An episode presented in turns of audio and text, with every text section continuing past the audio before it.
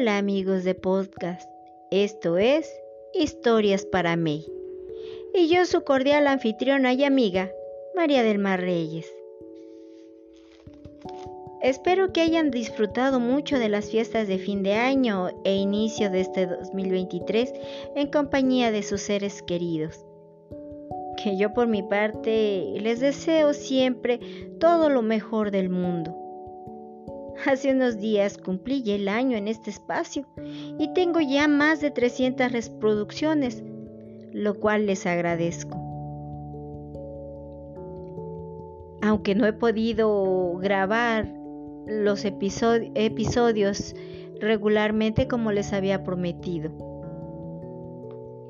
En esta ocasión y a manera de celebración, les dedico a todos ustedes este episodio a cual llamé dos nuevos amigos y que pertenece a la serie de Vaconcia.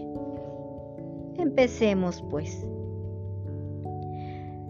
Ya era verano y la granja de Jero se había vuelto más productiva, pues él y sus empleados se esforzaban en el trabajo y Jero aplicaba el conocimiento adquirido en la universidad.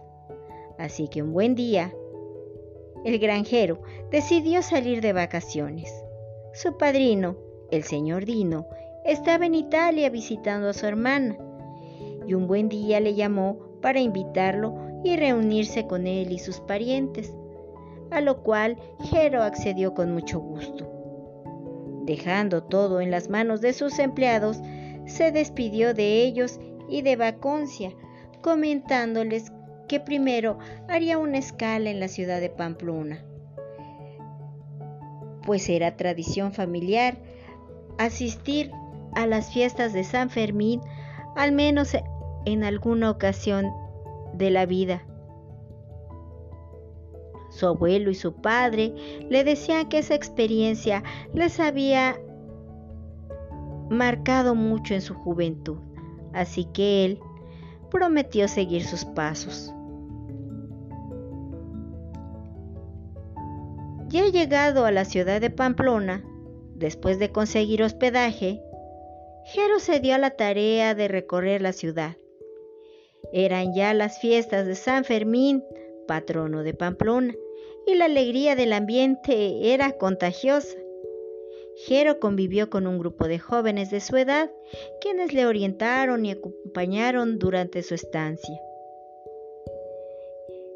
A eso de las seis de la tarde, todos los jóvenes y señores, tanto nativos como visitantes, aparecían por las calles portando trajes blancos y pañuelos rojos atados al cuello o a la cintura.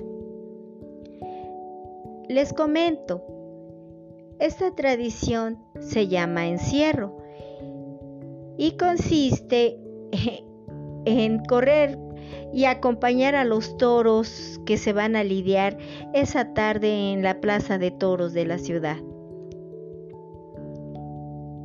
La calle de la estafeta es una de las principales por las que pasan.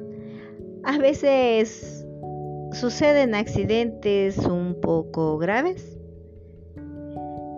pero aún así la gente acude con mucho gusto, ya que en Pamplona hay durante las fiestas un clima de respeto sin olvidar la alegría de las fiestas.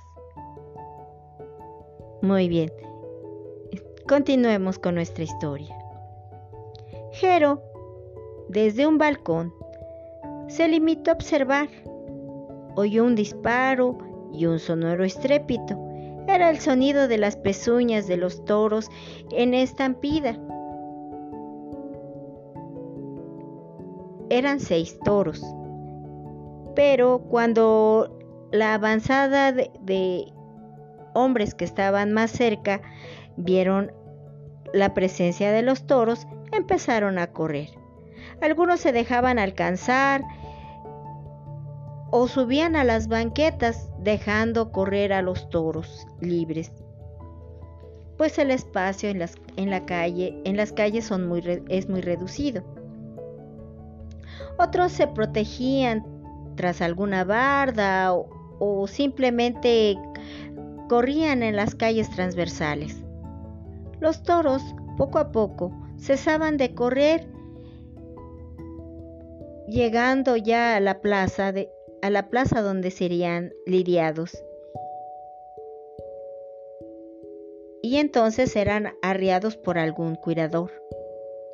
A Jero le llamó la atención un toro en especial que se acurrucó junto a una pared y procedió a echarse, a pesar de que sus compañeros lo animaban a seguirlo. El toro miraba al igual que Jero. Cuando llegó su cuidador, lo obligó a levantarse. Jero bajó rápidamente y le preguntó al hombre el nombre del toro, a lo cual él respondió, Hombre, se llama Moro. Y desde hace un año lo hemos hecho participar en la pamplonada, sin éxito. Parece que solo viene como espectador añadió con una sonrisa confusa.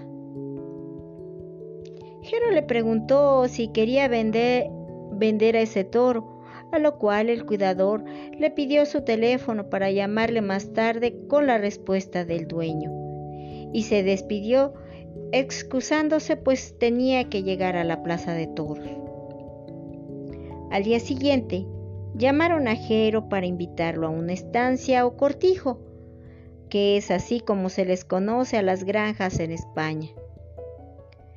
Los dueños eran un par de hermanos, doña Lucía y don Lucho, quienes recibieron a Jero como si de un viejo amigo se tratase.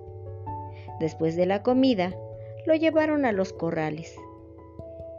Jero quedó maravillado de del cómo estaba organizada la estancia. Y a media tarde, acordaron la compraventa de Moro. Después de informarse e iniciar el papeleo para transportar a Moro a su granja, Jero se fue a Italia con su padrino unos días.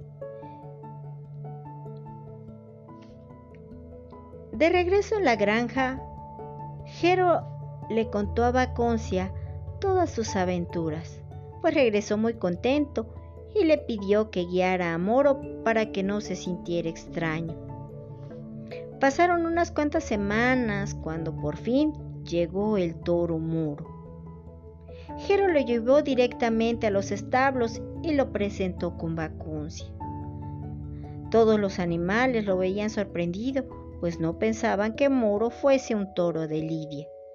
Como comprenderás, así se les conoce a los animales que participan en las corridas de toros. Todos lo saludaron con alguna reserva, pues los toros de Lidia tienen fama de ser algo malhumorados.